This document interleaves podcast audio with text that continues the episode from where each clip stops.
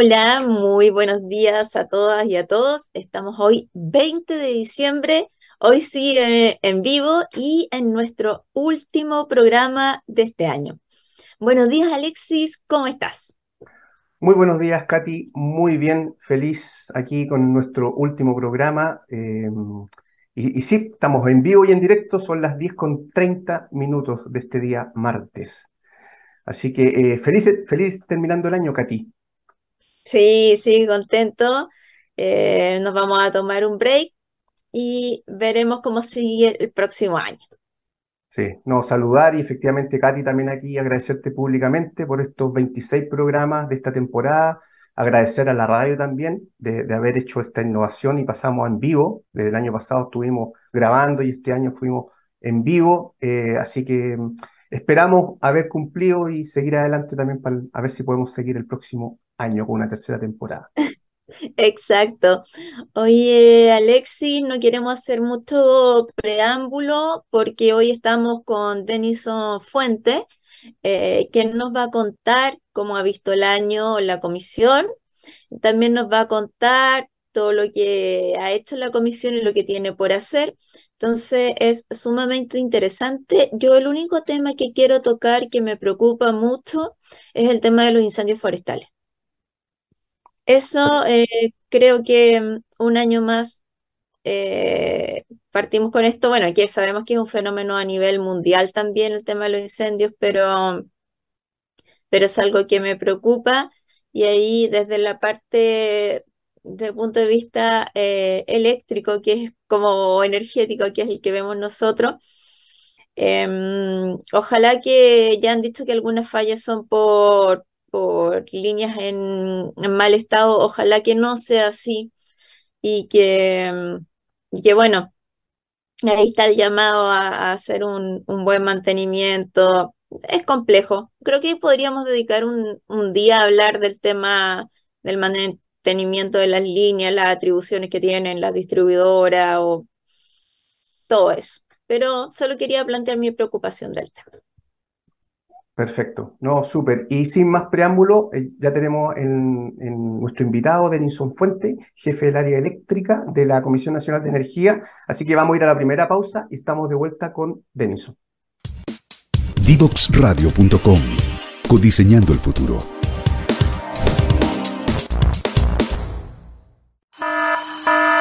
Ya comienza un nuevo programa en Divoxradio.com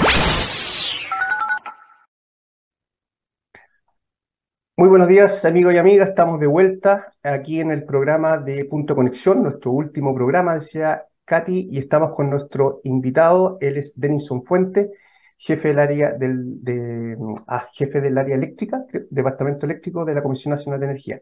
Muchas gracias, Denison, por estar acá. Sí, bueno, muchas gracias a ustedes ah, por invitarme. Gracias, Alexis. Ahí está Catherine también. Nos conocemos hace muchos años, ¿no? Así que eh, les agradezco la invitación, les agradezco a la radio también y aquí disponible para, para conversar ¿no? lo que ustedes ah, consideren necesario y relevante. Muchas gracias, Denison. Eh, agradecemos mucho que esté aquí, especialmente en esta fecha, esta fecha que estamos todos tan llenos de, de cosas que hacer. Así que, gracias. Sí, corriendo, corriendo como fin de año. Y, y un poco eh, para partir directo, Denison, a, tu juicio, un, pequeño balance. ¿Cómo, ha estado, a tu juicio, este, este año desde el punto de vista eléctrico, energético? Sí, la verdad es que eh, no, no, estaba fácil, ¿ah? eso yo creo que es lo primero que podríamos decir. Y, a, veces uno se queda un poco con el año calendario, ¿no? Uno parte en enero y termina en, diciembre. Uno sabe que, que, la, la, realidad de los mercados, los sistemas, la vida, no, no, no, no se mide en años calendarios, se miden en periodos que son a veces diferentes. Y yo, y yo te diría que el último tiempo, los últimos años han estado particularmente complejos, ¿no? Eh, y pareciera ser que cada año ha ido agregando elementos adicionales y nuevos a la complejidad, tanto de la, de la industria eléctrica, que es la que yo, eh, en la que yo participo, ¿no? Eh, como a nivel mundial. Al final del día, la industria eléctrica es impactada por lo que ocurre también en el mundo. Somos eh, energético dependientes, ¿no? En gran medida todavía en nuestro país, por lo tanto, eh, nos impacta lo que ocurre, lo que ocurre en el exterior, y si a eso le sumamos los impactos eh, internos, ¿no es cierto? Eh, bueno, hace que este, estos últimos años hayan sido complejos. Como dije, el, el, año calendario último, ¿no? Este, el 2022, es un año que ha agregado elementos, ¿no?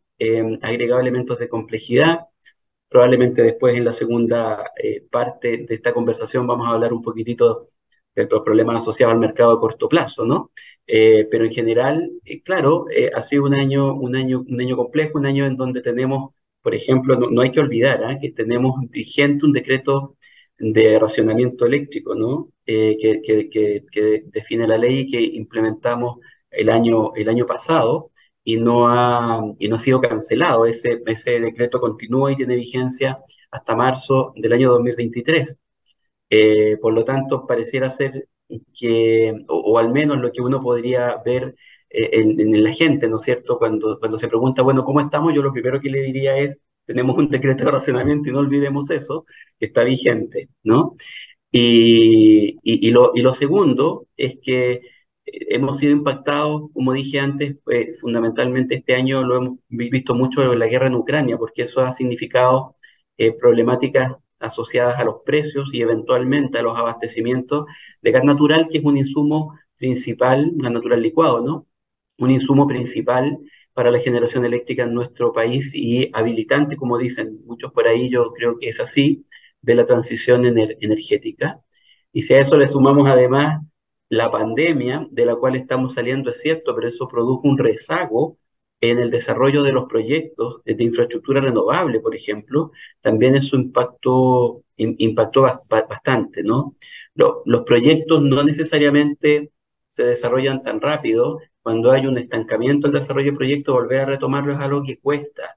En cambio, la demanda, cuando, eh, está, eh, eh, cuando, está constreñida, ¿no es cierto? Y, de pronto en pocos meses puede subir el consumo, ese sí puede subir muy rápidamente, ¿no? Entonces, existen eso, esa, esas eh, dicotomías, ¿no? Existen esas problemáticas que a veces, que a veces hacen que, que la industria, que el sistema eléctrico eh, este, se vea estresado. Y otras más que podemos ir conversando, pero eh, eso, es un poco el diagnóstico que yo, que yo veo de cómo está nuestro sistema, ¿no? Ya, perfecto. Sí, es un diagnóstico un poco más, un poco de, del sistema. Y si nos vamos un poco más al diagnóstico no tan técnico, sino que a nivel de cómo han estado funcionando eh, las instituciones, cómo han estado funcionando desde el punto de vista, digamos, más, más técnico, administrativo, no, no, la verdad no sé cómo decirlo, pero el rol de las instituciones involucradas, ¿cómo ha estado funcionando eso?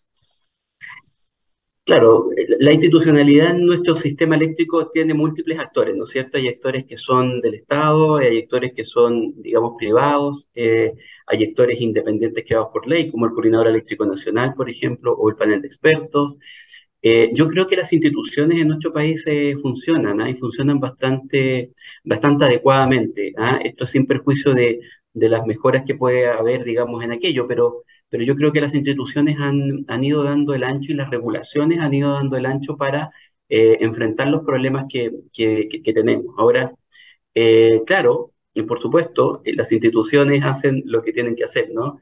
En el caso del sector público, el Ministerio de Energía hace lo que tiene que hacer y lo que ha estado haciendo justamente es elaborar, eh, es elaborar normativa de carácter reglamentario y proyectos de ley eh, cuya finalidad ha sido principalmente el de impulsar eh, lo que dice relación con las energías renovables por un lado y por otro lado también preocuparse del bolsillo de los clientes finales, ¿no? Que somos nosotros.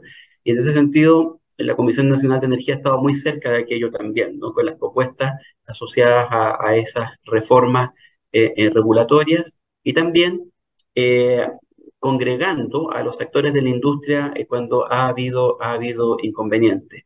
Por otro lado, están las, las digamos, institucionalidad asociada a los, a los privados, ¿no? que, que, que, se han desarrollado mucho y esto yo creo que es muy positivo ¿ah? a través de a través de asociaciones gremiales. Yo estoy en esta industria hace más, más de veintitantos años y por lo tanto recuerdo muy bien cómo se fueron formando ¿no? instituciones gremiales a través de la, de la, de la historia.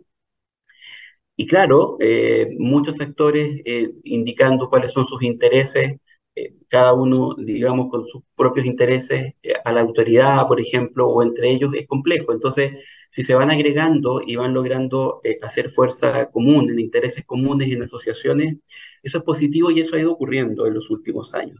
Creo que eso ha hecho que se haga más eficiente el diálogo al interior de los agentes ¿no? de, la, de la, industria eléctrica. Eh, y creo que eso es un elemento positivo dentro de la institucionalidad, más bien desde el punto de vista privado. ¿no? Por supuesto, a veces algunas compañías salen de una asociación, entran a otras, pero, pero sabemos, los que estamos en esta industria, que hay asociaciones que tienen fuerza de, de, de diálogo y tienen, y tienen fuerza también de, de indicar cuáles son los elementos que les parecen relevantes a los que tienen detrás, ¿no? que son sus asociados. Eso yo creo que ha sido, ha sido importante y por supuesto no, no quiero dejar de lado el, digamos la, el organismo del panel de expertos, por ejemplo, la Superintendencia de Electricidad y Combustible, que también han hecho un trabajo eh, en el tiempo, digamos que todo el mundo ha reconocido, ¿no? Eh, quedándome con el panel, hay, hay que observar cómo el panel de expertos ha tenido ya perdí la cuenta, deben ser cuarenta y tantas discrepancias eh, que van de este año y, y, subiendo. Eh, bueno, varias, varias de ellas eran de un mismo tema en algún momento, pero, pero neto, si uno pudiera hacer un cálculo más bien neto, eh, son 30 y algo discrepancias, 30 discrepancias, son muchísimas discrepancias y el, y el panel ha podido ir, ha, ha podido ir resolviendo problemas que antiguamente era muy complejo de resolver o muy tardío de resolver. Alguien alguna vez me dijo la justicia cuando tarda no es justicia, ¿no? Entonces, al final del día empieza a ocurrir que hay institucionalidad que, que, permite resolver conflictos de manera temprana. La Comisión Nacional de Energía ha hecho un esfuerzo por también responderle a la, al resto de la industria de manera ágil, ágil pero responsable, porque alguien puede querer hacer las cosas muy rápido, pero si no las piensa bien también puede ser peor el remedio que la enfermedad. Entonces hay que ser ágil y responsable a la vez. Y creo que también nosotros en ese sentido como Comisión Nacional de Energía hemos hecho el, trabajo. Estamos permanentemente monitoreando el mercado eléctrico, tenemos esa función por, eh, por nuestro reglamento, por ejemplo, y, en ese sentido yo creo que la institucionalidad ha logrado abordar los problemas, ha, logrado abordar los problemas. Otra cosa es que los problemas nos llevan a los límites, ¿no es cierto? Entonces lo que, lo que estamos enfrentándonos a los límites de los problemas y viendo cómo podemos ir mejorando, digamos, eh, esta institucionalidad o la regulación, por ejemplo, asociado a que la realidad nos lleve un poco a esos límites, ¿no? Perfecto. Denis, antes de darle la, la palabra a Alexis, quería comentar algo que eh, también lo dijo Teresita Vial la semana pasada, y es que si algo que se destaca, que está funcionando bien, es este diálogo público-privado y también diálogo entre las asociaciones gremiales, que se les ha dado eh, bastante espacio y que ha habido bastante comunicación. Así que sí, eso va de la mano con lo que tú estás diciendo. Ya, Alex, ahora, ahora te dejo entrar. No, no, era, era, era, era un poco lo mismo para complementar y un poco entregarle también feedback a Denison, que un poco uno ve de afuera, eh, que efectivamente es, eh, eh, es, muy valioso lo que menciona Katy, este, este diálogo em, que se observa.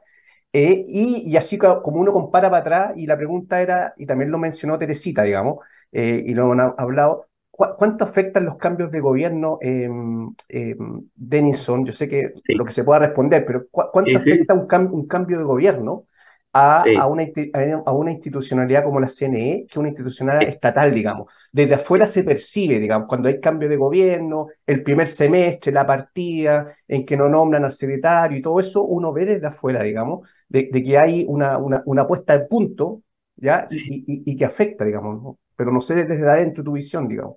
Sí, no, efectivamente, la, Comisión Nacional de Energía, claro, es un organismo técnico, ¿no? Eminentemente técnico, y como organismo técnico, eh, uno pudiera pensar, ¿no es cierto? Y de hecho es así que está más, más, más desvinculado de las decisiones propiamente políticas, ¿no?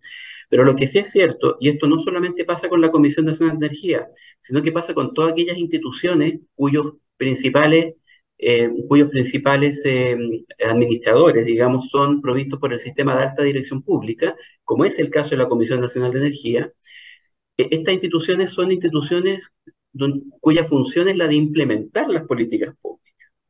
Esa es una de las principales funciones de cualquier organismo que, que tiene, digamos, estas características. Por lo tanto, cuando uno implementa políticas públicas, está vinculado con la política pública. Y la política pública se desarrolla en los ministerios y a partir de lo que los gobiernos eh, logran desarrollar a partir de los proyectos de ley que van al Congreso, etcétera, fundamentalmente, ¿no? Y los planes, ¿no? De desarrollo. Entonces, eh, hay un vínculo que no es eh, perfectamente inocuo. ¿Por qué? Porque, bueno, porque las instituciones tienen que conversar y tienen que coordinarse. Entonces, efectivamente, cuando hay un cambio de gobierno, lo que uno ve es que a veces se modifican algunas de esas, de las personas que están en estas organizaciones más técnicas. Ocurrió eh, en la Comisión Nacional de Energía salió el antiguo secretario ejecutivo, ahora tenemos un nuevo secretario ejecutivo que, es, eh, que fue electo por, eh, por el presidente Gabriel Boric, no por nuestro presidente actual, y salió el, el, anterior secretario ejecutivo que había sido elegido por el anterior presidente de la República. Entonces, es imposible no pensar que hay un, digamos, un vínculo, ¿no es cierto?, entre el Ministerio y la Comisión Nacional de Energía en el caso específico. Pero lo que es muy relevante es que al tener una, un reglamento específico y, o, y materias determinadas por ley que debe hacer la Comisión, la Comisión hace ese trabajo, por supuesto, vinculado con el Ministerio, porque tienen que estar coordinadas estas dos organizaciones. Pero la ley, perdón, pero la Comisión tiene eh, potestad propia para emitir sus resoluciones y eventualmente si hay un desacuerdo eh, con la forma en que se piensa implementar una política pública que vino, por ejemplo, del Ministerio del Poder Político, entonces, bueno, ahí habrá que hacer de nuevo, igual que como se hace con las organizaciones que les dije antes, con las eh, empresas o con los gremios, diálogo, ¿no es cierto? Eh, llegar también eventualmente a acuerdos, conversarlo, porque al final lo que todos queremos es que las políticas públicas que se miran del ministerio sean implementadas de manera eficiente, coherente, bueno, con todos esos objetivos que uno pudiera pensar que son los que se, se requieren. Entonces, resumiéndote un poco, Alexis, efectivamente hay un vínculo de coordinación. Eh, sin embargo, la comisión tiene un nivel de independencia que le da sus características técnicas y aquello que la ley le establece que es lo que tiene que, es lo que, tiene que definir, ¿no? Perfecto. Sí, Denison. Mira, una consulta que yo creo que es un poco lo que nos pasa a todos y que ha pasado este año teniendo tanto tema. Eh, se siente de repente de que hay tantas cosas que ver, tanta regulación pendiente, que de verdad no, no se alcanza a hacer todo, porque, bueno, yo trabajo de cerca con, con varias personas de la CNE y, de verdad que em, los veo que hacen su mejor esfuerzo posible, pero igual em, hay varias, salió el plan normativo de este año, igual hay varias normas que vienen hace mucho tiempo. Y el problema de cuando las normas vienen de hace mucho tiempo es que el mercado y todo es tan dinámico que ya lo que pensaste hace dos años atrás no es lo mismo que tienes que implementar hoy en día.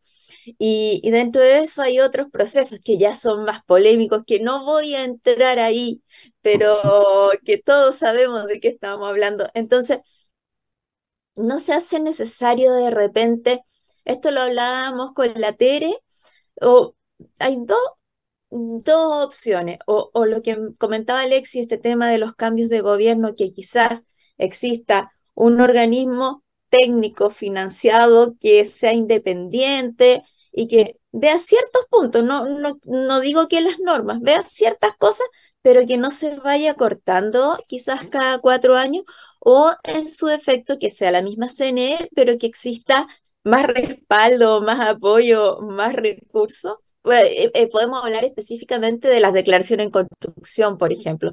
Pucha, los chicos de declaración en construcción están sumamente sobrepasados y, al final eh, todo el mundo reclama, pero ellos igual están haciendo su mejor esfuerzo. Entonces, ¿qué piensas un poco, un poco de eso? Sí, sí, Catherine. La verdad es que bastante buena, bastante buena pregunta, ¿no? Uno, uno podría mirarse a sí mismo y podría mirar también cómo funcionan operadores de, perdón, reguladores eh, del sector en otros lados, ¿no? En otros lados del mundo.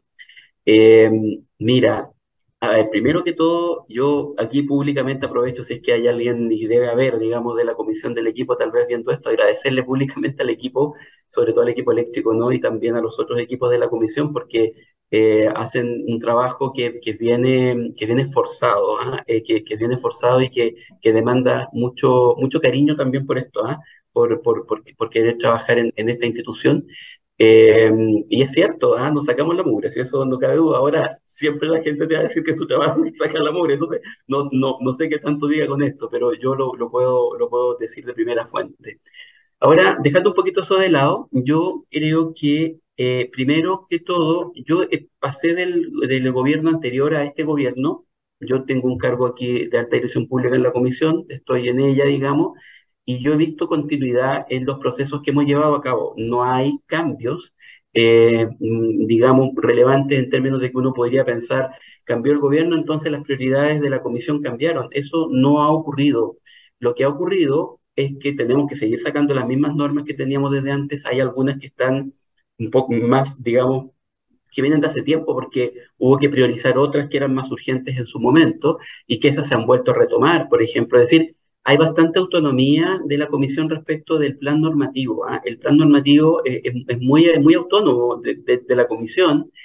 Y claro, lo que ocurre es que, el, por ejemplo, el gobierno que esté, en, digamos, en ejercicio, emite, por ejemplo, algún reglamento que pide normas técnicas, bueno, eso hay que hacerlas porque están por reglamento pero, pero hay continuidad, hay continuidad en los procesos tarifarios también, que es lo otro, hay continuidad en el plan de expansión. Yo no veo discontinuidad por cambio de gobierno en la función de la comisión. Yo creo que eso habla muy bien de la comisión. Lo que hay a veces son matices, son algunos cambios, digamos, en algunos elementos que pueden estar más bien en el ámbito de los matices, como digo, pero no, pero no en la continuidad. Yo creo que eso se puede evidenciar. Observen los planes de expansión como han venido año a año, observen el plan normativo, ha habido cambios de prioridades, cierto, en algunos casos, pero no tanto con problemas social gobierno o los gobiernos, sino más bien con problemas de la industria. Y eso sí hay que hacerlo. Hay que de pronto repriorizar cuando hay cambios relevantes. Por ejemplo, lo que ocurrió con el GNL hace dos años y algo atrás, ¿no es cierto? Que hubo que ponerse a trabajar en una norma de GNL rápido y dejar algunas otras de lado porque habían problemas, digamos, eh, el mercado estaba presionando a una norma que a mi juicio no era suficiente para poder resolver lo, lo, los problemas y a juicio de la comisión de la, de la época. Eh, y lo otro... Denison, disculpa, tenemos que, mira, vamos a retomar, tenemos que ir a, a, la segunda pausa, me están diciendo por interno, así que volvemos vamos. y retomamos. Muy bien. Conéctate con personas que saben. En divoxradio.com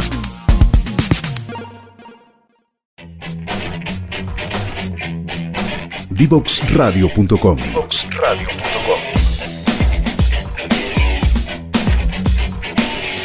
Conversaciones que simplifican lo complejo.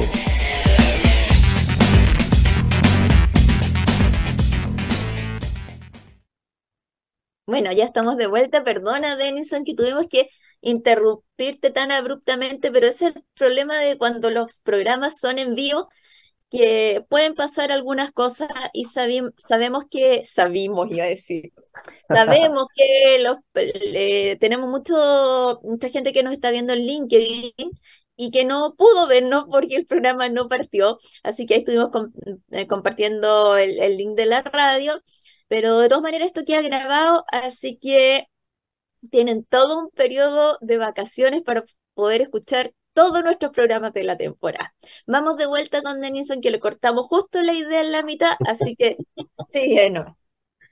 Oye, sí, no, eh, simplemente lo último que quería decir es que cuando uno mira la experiencia internacional de los reguladores, uno observa que, claro, en función de las complejidades de los mercados y además de los volúmenes de capacidades instaladas o consumo, los organismos reguladores tienden a tener tamaños que son más grandes que el que tenemos nosotros. Yo yo creo que, eh, que el regulador nacional, la Comisión Nacional de Energía, tiene déficit de personal. Yo creo que sí, que, que, que, se requiere un regulador más grande. Si tuviéramos más personal, tendríamos más normas que podríamos sacar en paralelo, por ejemplo, ¿no es cierto? Eso es evidente.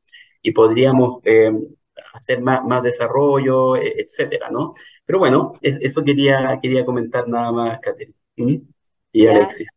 Gracias, Denison. Dentro de eso, eh, te quería comentar un tema que quedó ahí como, como dando bote y es específicamente que nos cuentes cómo ves tú el proceso tarifario, específicamente el VAT, y nos cuentes desde tu punto de vista qué es lo que ha pasado, por qué estamos tan atrasados. Sí, mira, respecto del, del VAD, lo, que puedo contar es que estamos muy pronto ya a emitir nuestro informe técnico, eh, que es el que va a la industria y posteriormente, eventualmente, puede ser llevado a panel, ¿no es cierto? Algunos, algunos de sus tópicos. Estamos en la fase final, final ya de nuestro, del desarrollo de nuestro informe, debieran haber noticias pronto eh, al respecto. Sí, ah, yo, yo creo que ha sido un proceso extenso porque como a ver, porque es el primer proceso que funciona de una manera o de un paradigma procedimental distinto a como era antes, ¿no? Antes yo no sé si todos saben, pero las compañías hacían sus informes, la comisión hacía sus informes, se los compartían y finalmente se multiplicaban los valores finales por dos tercios, un tercio y eso daba la, básicamente los valores de los costos de distribución y para determinar posteriormente las tarifas. Ahora no, ahora la, ley eh, cambió el año 2019 y estableció eh, que efectivamente eh, este proceso fuera un proceso más parecido como son los procesos del plan de expansión o de la valorización de la transmisión, es decir, un estudio que es hecho por un consultor, después ese estudio lo tiene que, que tomar la, la comisión, e, ese estudio también es, eh, es observado y seguido por un comité, y después ese es un único informe que se lleva a, a panel de expertos cuando lo, lo, lo resuelve la comisión. Entonces, ya no hay dos informes, eh, en donde al final la multiplicación del tercio, dos tercios, uno pudiera pensar que tal vez esos informes no eran tan, digamos, vistos por la industria con tanto detalle. Acá no, acá, acá es la primera vez que se hace un informe en donde todos están mirando esos números. Entonces es complejo y además eh, antiguamente se elaboraban seis áreas típicas de distribución, en cambio la ley cambió también y estableció que se hicieran más el doble en realidad en la práctica. Y hoy día tenemos que resolver el mismo problema que se resolvía antes, donde cada empresa hacía, hacía su propio estudio, la comisión hacía seis estudios o seis áreas típicas, ahora, la, hay que hacer 12 y con eh, seguimiento de la industria. Entonces, todo esto es la primera vez que ocurre y al ser la primera vez ha habido un control mayor por parte de la industria. No fueron fáciles las sesiones de comité, muchas de ellas. ¿Por qué? Porque había que consensuar y votar eventualmente ciertos eh, tópicos asociados a cómo iba avanzando el, estudio del consultor. Y eso hizo que este estudio se fuera alargando, sobre todo en esa fase, en la fase de, del, desarrollo por parte del consultor. Ahora, cuando nosotros tomamos ese informe, lo que nosotros dijimos es no nos vamos a, a, a meter, digamos, en una sala a, mirar ese informe del consultor y resolver algunas problemáticas que nosotros creamos que hay, sino que nos abrimos a tener muchas reuniones, muchas, 15, no sé, reuniones con las, con, con las distintas distribuidoras y con las, eh, eh, y con las empresas de cooperativas eléctricas también, eh, para poder conversar sobre sus observaciones y poder evaluarlas bien en su mérito. Entonces, esto también extendió esa etapa, es decir, esto tiene que ver con la calidad. Es imposible hacer un proceso como este por primera vez en un tiempo tan corto como el que definió la ley al comienzo. Yo creo que la ley subestimó ostensiblemente el tiempo que se tenía que demorar un proceso de estas características. Como digo, esto tiene mucho que ver con el hecho de que nosotros queríamos tener mucha claridad respecto también de las observaciones de las compañías para incorporarlas de manera adecuada aquellas que nos parecieran pertinentes en nuestro informe y es lo que hemos hecho y por eso digo que estamos ya por, eh, por emitir este, este informe por parte de la, de la comisión. ¿Mm? Excelente. No, muchas gracias por la claridad del, del proceso de Denison, digamos. Hay muchos esperando, estamos esperando, digamos, los, los, resultados. Y, se agradece mucho, se agradece mucho esta explicación. Dale nomás, Alex. Sí, no, un poco para poder hacer el, el link al, de, los desafíos, digamos, y qué es lo que ha pasado este, un poco del, de la, del mercado a corto plazo, eh, eh Denison, eh, sabemos que hubo una, la mesa público-privada, eh, público-privada, de diálogo, vimos las presentaciones, eh, hubo una, la presentación final de parte de la comisión y entiendo que está en la etapa, eh, eh, la primera fase, digamos, final, donde se están tomando, esta, se tomaron ya esta, esta, estas observaciones, se dio un tiempo adicional incluso, y donde ustedes debieran estar ahora consolidando y entiendo yo que entre este y la próxima semana eh, debieran entregar un, un, pequeño informe que incluso también es observable, digamos, ¿cierto? Sí. Eh, al respecto de ese proceso, cuéntanos tú, ¿cuáles son las principales conclusiones de ahí? Y, hay algunas cosas propuestas que entiendo ya eh, podrían, digamos, em, em, comentarse que ya son, em, son, son parte ya de, un acuerdo, digamos, se van a hacer independiente de, esta, de, de ese resultado, digamos. Sí, la, sí eh, efectivamente esa mesa, digamos, concluyó eh, como mesa, ¿no? Es decir, donde se reunían los, agentes en un, en un, lugar físico. Eh, y nosotros estamos elaborando el, el, informe que vamos a emitir, como dices tú, probablemente la semana que viene, no recuerdo exactamente la fecha, 20 algo de, de, diciembre habíamos puesto. Em, y lo que sí observamos, y lo, dijimos ahí, y, lo, quiero recordar, es que, es que, si bien es cierto, la mesa se constituyó con la finalidad de observar eventuales problemáticas en el mercado de corto plazo y eventuales soluciones, a juicio nuestro, a juicio de la comisión, salieron muchos otros temas anexos. De hecho, el 10% aproximadamente de las eh, propuestas de los agentes tenían que ver con la mesa de corto plazo directamente y con la problemática específica y el 890 era con, con temas disímiles, por supuesto.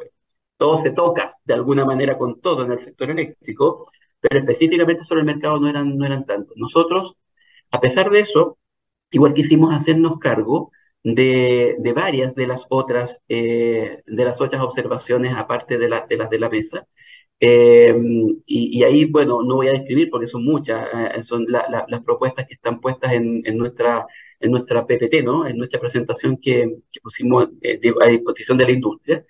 Pero si pudiéramos rescatar algunos elementos así generales, uno, por ejemplo, tiene que ver con las licitaciones de suministro de clientes regulados, ¿no? Que vamos a, que vamos a, a desarrollar prontamente.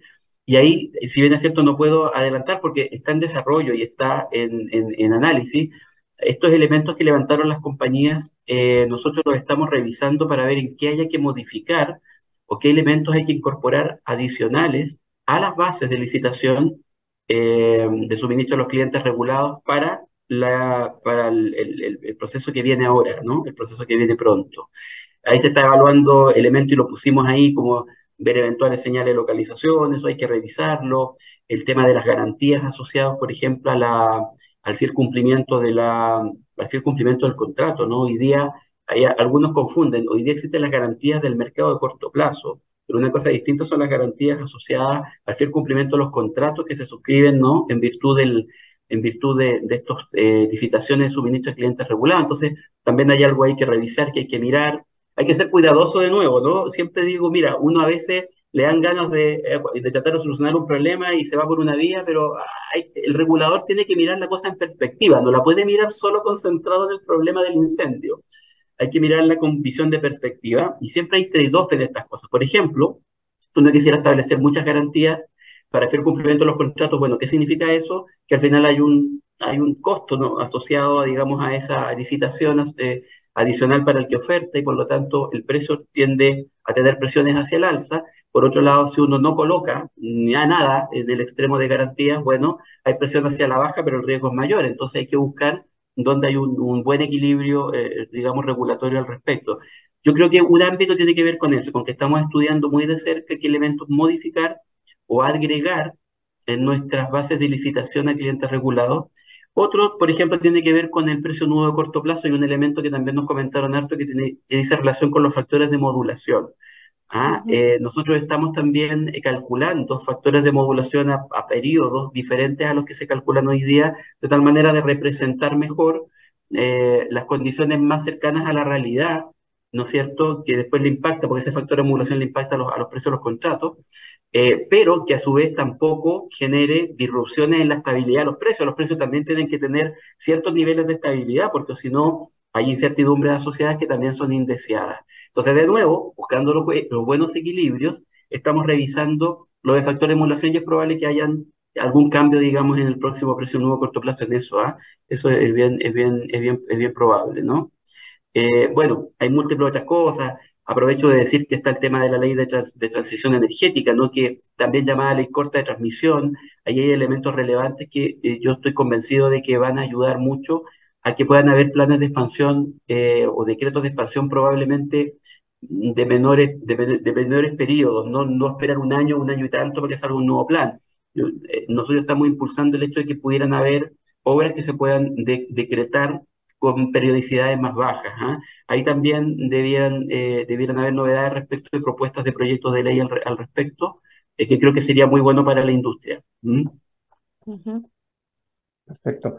Tenison, y respecto al mercado a corto plazo y a las dos empresas que entiendo yo actualmente continúan suspendidas, digamos, las dos empresas que están suspendidas del mercado a corto plazo, eh, desde el punto de vista, en, eh, los contratos de las distribuidoras eh, están vigentes, digamos, ¿cierto? Los contratos, están vigentes, sí. Los contratos están vigentes. ¿Cuál es la, propuesta preliminar actual? ¿Cómo, cómo se, va, se, está haciendo esto que en principio yo entiendo que sería una cosa temporal, donde los contratos están siendo eh, despachados, están siendo distribuidos por, las por, por, las, por, las otros, eh, por las otras empresas generadoras, ¿ya? Pero entiendo que eso sería una, una transición. O sea, eh, entiendo yo que volviendo, si es que vuelven, pero suponiendo que vuelven estas empresas al mercado a corto plazo, em, tendría que haber una suerte de reliquidación de, de esos retiros para que sean asignados a estas empresas donde los contratos están vigentes porque se produce un problema un poco, es que en el mercado a corto plazo las empresas no están participando en los balances, sus inyecciones eh, están siendo consideradas, pero están retenidas, digamos, por así decirlo, están retenidas mientras no se, se aporten las nuevas garantías, ¿ya? Y donde no se pague la deuda atrasada, digamos. Pero ese es por un lado el mercado a corto plazo, pero las contratos de licitaciones, entiendo yo, siguen, siguen vigentes, solo que no se pueden, por, este tema no se pueden, no se pueden asignar. Sí. Ahí, mira, eh, antes de responderte a la pregunta, eh, quiero, quiero hacer un, pequeño, una pequeña reflexión, ¿ah? porque eh, quiero que valoremos nuestra regulación un poco también, porque hay que recordar que, por ejemplo, esta regulación es una regulación que está en la norma técnica asociada a las transferencias, ¿no es cierto?, económicas hace tres, dos, tres años atrás aproximadamente. Eh, a veces es bueno preguntarse qué hubiera pasado si no hubiera estado esta norma desarrollada un poco, un, un poco como concha factual de lo que preguntabas tú hace un rato atrás, Catherine, ¿no? Es decir, si no hubiéramos tenido esa norma, probablemente tendríamos un problema mayor. Hoy día tenemos una norma que por suerte nos regula eso. Las garantías empezaron a calcularse no hace mucho tiempo y ocurrió esto, bueno, habían garantías. Entonces, eh, yo quiero, si bien es cierto, viene de cerca la recomendación, pero valorar un poco también la regulación, que no solo es de ahora, sino que esta siempre se viene estudiando desde antes, que hay muchas manos que han estado en esto, ¿no? A veces el que corta la cinta, el que se lleva, digamos, los, vítores, pero esto siempre viene de atrás. Hay mucha gente que está involucrada desde muchos años atrás en el desarrollo de esta normativa, y en ese sentido tenemos una normativa que, por ejemplo, para lo que está ocurriendo ahora, estaba ahí, habían normas, habían reglas que eh, lograban eh, dar cuenta de esto. Sí, hay un tema y es que, claro, son las reglas de, límite, ¿no es cierto? Son las reglas de extremo. Y cuando las reglas están igual en el extremo, pero está arreglado, igual uno se hace preguntas respecto, ah, bueno, pero igual aquí pueden pasar cosas, igual los agentes pueden, la creatividad de los agentes siempre es enorme y está bien porque esa es la función de los, de la, de los, digamos, de, la gente que emprende, no ser creativo. La creatividad también está en lo, en lo legal.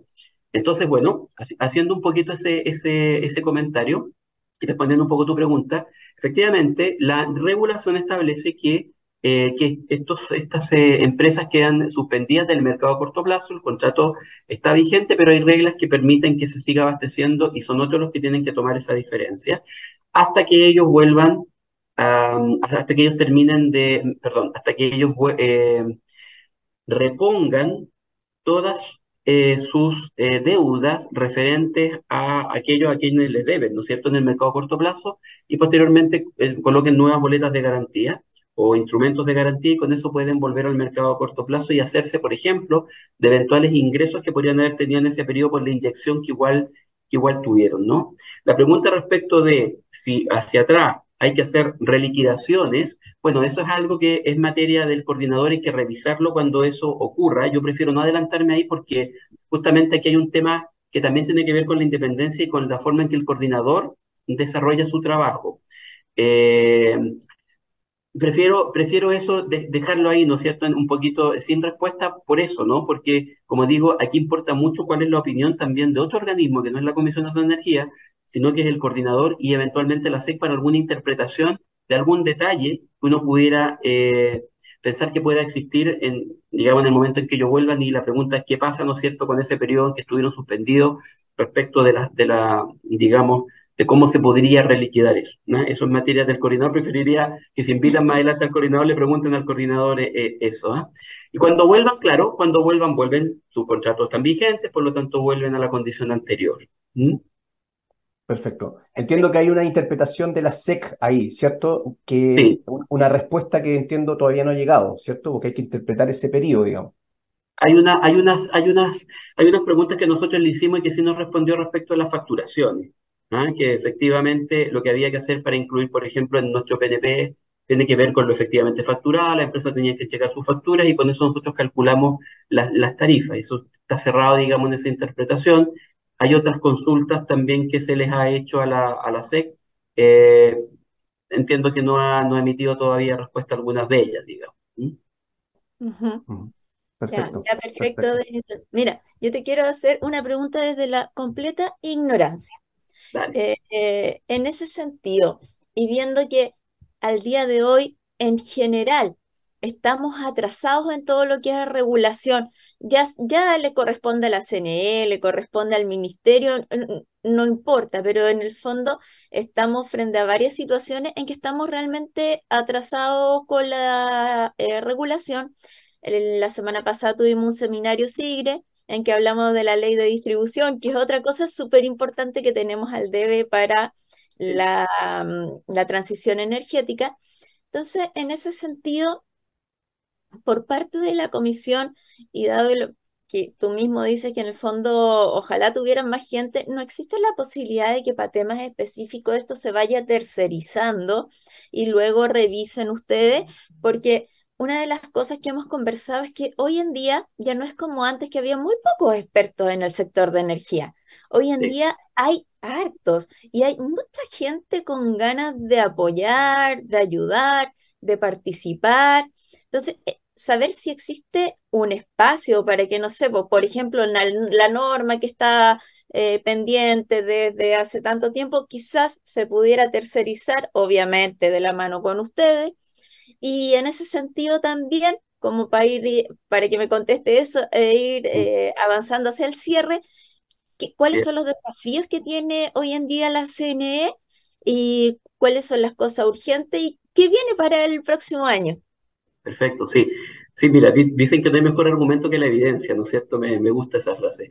Yo te puedo contar hoy día, por ejemplo, que estamos llevando a cabo una norma sísmica eh, y que fue eh, levantada justamente porque había un documento hecho por la SIGRE desde hace mucho tiempo, ahí el agradecimiento a Marcela Aravena, y eso está, si bien es cierto la formalidad la tercerización, tal vez como la dices tú, no es así tan formal, pero, pero, pero en la práctica es eso en el fondo nosotros no éramos capaces de hacer una norma sísmica, entonces que la hagan los expertos. Y en este caso, eh, la expertise vino desde la SIGRE y con ese documento como base comenzamos un, plan normativo.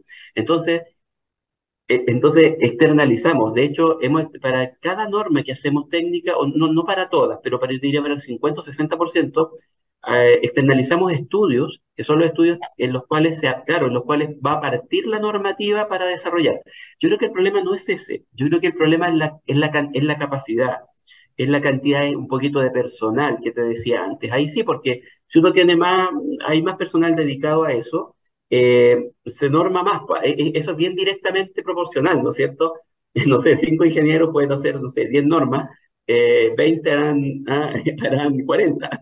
Entonces, yo, yo creo que ahí sí eh, puede, puede, haber un espacio, eso no, por supuesto, no, no depende de mí, pero, pero yo, yo creo que tiene que ver con las ganas de normar están. Ojo, ah, igual somos un país relativamente muy normado, muy normado.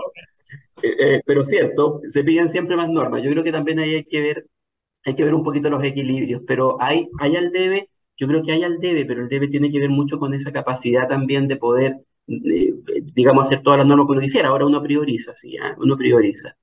Y, lo otro que respecto de cómo, cómo se ve, me dices tú, ¿no es cierto? La comisión, tú dices un poquito que estamos pensando para el próximo año. Mira, yo creo que, que eh, procesos tarifarios había que instalar los nuevos procesos tarifarios de la nueva forma tanto en transmisión, que se cerró el año pasado, bueno, todavía está el decreto en Contraloría, pero, pero es, es, solo lo que falta, y este año, digamos, más bien se cerró. Eh, ese proceso tarifario fue el primero que se valorizó al perno, eso no se hacía antes. Entonces, yo creo que, que, que, los procesos tarifarios nuevos son los que hay que consolidar. Estamos partiendo un siguiente valorización de la transmisión ahora, y en distribución hay que terminar este primer proceso tarifario el año que viene, determinar las tarifas, estar todo el año, probablemente buena parte del año, hasta que termine el proceso tarifario, porque eso termina con la definición de las tarifas por parte del Ministerio a partir de nuestro informe técnico. Por el lado de la expansión de la transmisión, yo te diría que eh, que tenemos que seguir desarrollando estos planes, incorporar mejores herramientas respecto de las holguras, por ejemplo, que se ha hablado tanto, ¿no es cierto?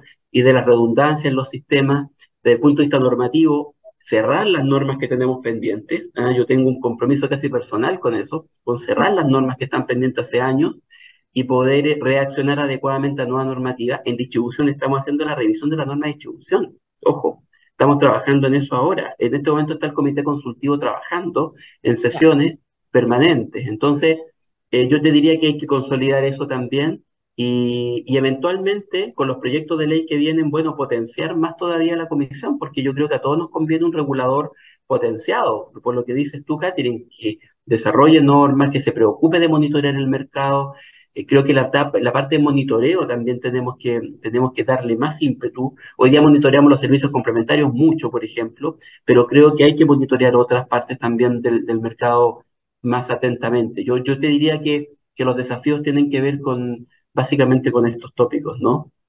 son los propiamente del regulador, ¿no? Sí, perfecto. Sí, no, y, y, ahí también yo hacía un comentario, creo que lo hice con la Daniela eh, Katy, también lo, lo, conversamos en un programa, que uno vio el listado de, la, de las prioridades del, del, ministro y aparecía ahí donde se reforzaba la SEC, ¿cierto? La superintendencia. Ley. Pero, sí, pero no aparecía nada con respecto al, al, regulador, digamos, ya, en particular, ¿cierto? Entonces, eh, eh, se, echa un poco de menos, imagínate, se echa un poco a menos desde afuera, que uno ve que el regulador está sobrepasado, ¿cierto? Y más encima de, adentro parece que, parece que también, digamos, son muchas cosas y que, y que no son capaces de, de, tomar todos los desafíos. ojo, no estamos sobrepasados, lo que estamos es con mucho trabajo. Por supuesto, sí.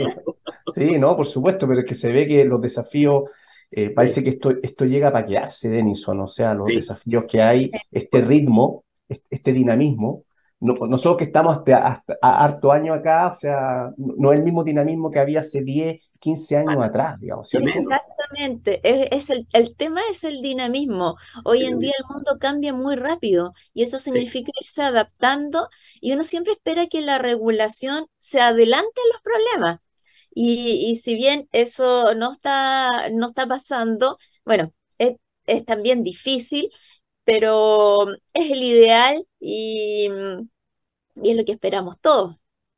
En, eso estamos, ¿ah? En eso estamos, tratando de adelantarnos siempre a las problemáticas. Parece que el futuro uno nunca lo conoce, Catherine, entonces hay, hay que discernir bien a ver para dónde, para dónde va. Yo, ojo, ¿ah? yo, yo me acuerdo, no sé si tú te acuerdas, el año 2000, 2001, 2002, el GNE, el, el gas natural argentino iba a ser la revolución y cambió. Entonces, yo creo que también hay que ser cauteloso. Hoy día decimos lo renovable de tal forma y de nuevo está cambiando el almacenamiento, ¿te das cuenta? Entonces, tratamos de adelantarnos, es verdad, pero yo creo que también es, complejo. ¿ah? Yo, yo creo que no, no, es tan fácil adelantarse. Hay, hay, que estar ahí, hay que estar ahí. Sí, ¿Mm? sí coincido en eso. Hay un montón de imponderables que, que aparecen en el camino que nadie esperaba, desde la pandemia hasta la guerra.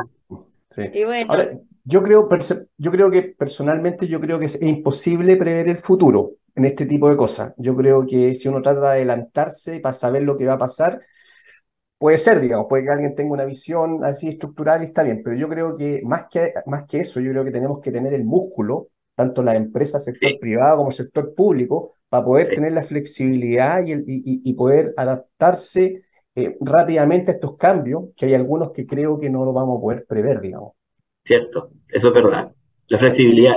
La flexibilidad, exactamente, exactamente. La flexibilidad y ahí los equipos y poder tomar eh, decisiones, digamos, eh, un, poco más, un poco más rápidas. Hablo en todo el sector, tanto privado como, como en el ámbito, en el ámbito público. Digamos. Yo creo que hay un desafío también en, lo, en, los privados, que, que tanto que, que, pedimos o piden eh, no cambiar las reglas del juego, ¿cierto? Yo entré hace 10 años acá y la regla del juego era así, está bien, pero si le pedimos también, creo yo, que todo sea estático y que no cambien ciertas reglas del juego o no cambie ninguna regla del juego, también ahí hay que, el mercado también es dinámico, cambia, digamos, ¿cierto? Entonces... Claro.